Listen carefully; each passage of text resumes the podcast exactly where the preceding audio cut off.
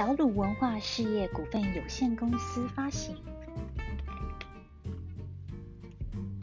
秋天结束的时候，大猩猩在山丘的前面开了一间小小的面包店。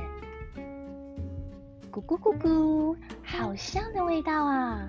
母鸡们来了，咕咕咕咕，有人在吗？往厨房一看，大猩猩出现了。嘿，欢迎光临！听到大猩猩洪亮的声音，母鸡们吓了一跳，顾不得面包，转身逃跑。哎呀呀，怎么了？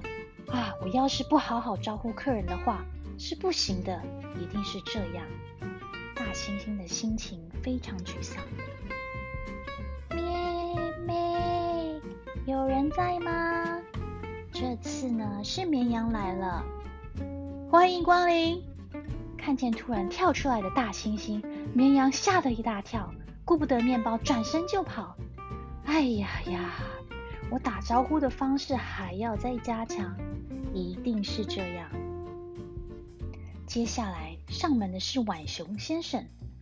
这一次，大猩猩突然裂开嘴，露出大大的笑容，欢迎光临。但是看到猩猩那他那排大大的牙齿，浣熊先生顾不得面包，转身逃跑。唉，伤脑筋啊，该怎么办才好？面包都卖不出去。那天晚上，大猩猩一个面包也没卖出去。他一边吃着面包，一边想着该怎么办。第二天，小兔子们来了。这时，柜台后面出现了星星玩偶。欢迎光临！啊，面包店老板是玩偶。小兔子们高兴极了。我要巧克力面包。我要夹心面包和甜甜圈，我要奶油面包。坏脾气的小狐狸走了过来，走开走开，我要先买。这时候，星星玩偶装模作样的发出怪声，说：“哎呀，是小兔子们先来的耶！”小狐狸生气了，吵死了，是我先来的。接着，他跳起来打了星星玩偶一拳。这个时候。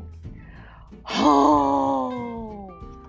大猩猩突然从柜台后站了起来，小狐狸吓得大叫一声：“哇呀！”慌慌张张的逃跑了。糟糕了，大猩猩又忙着躲回柜台下。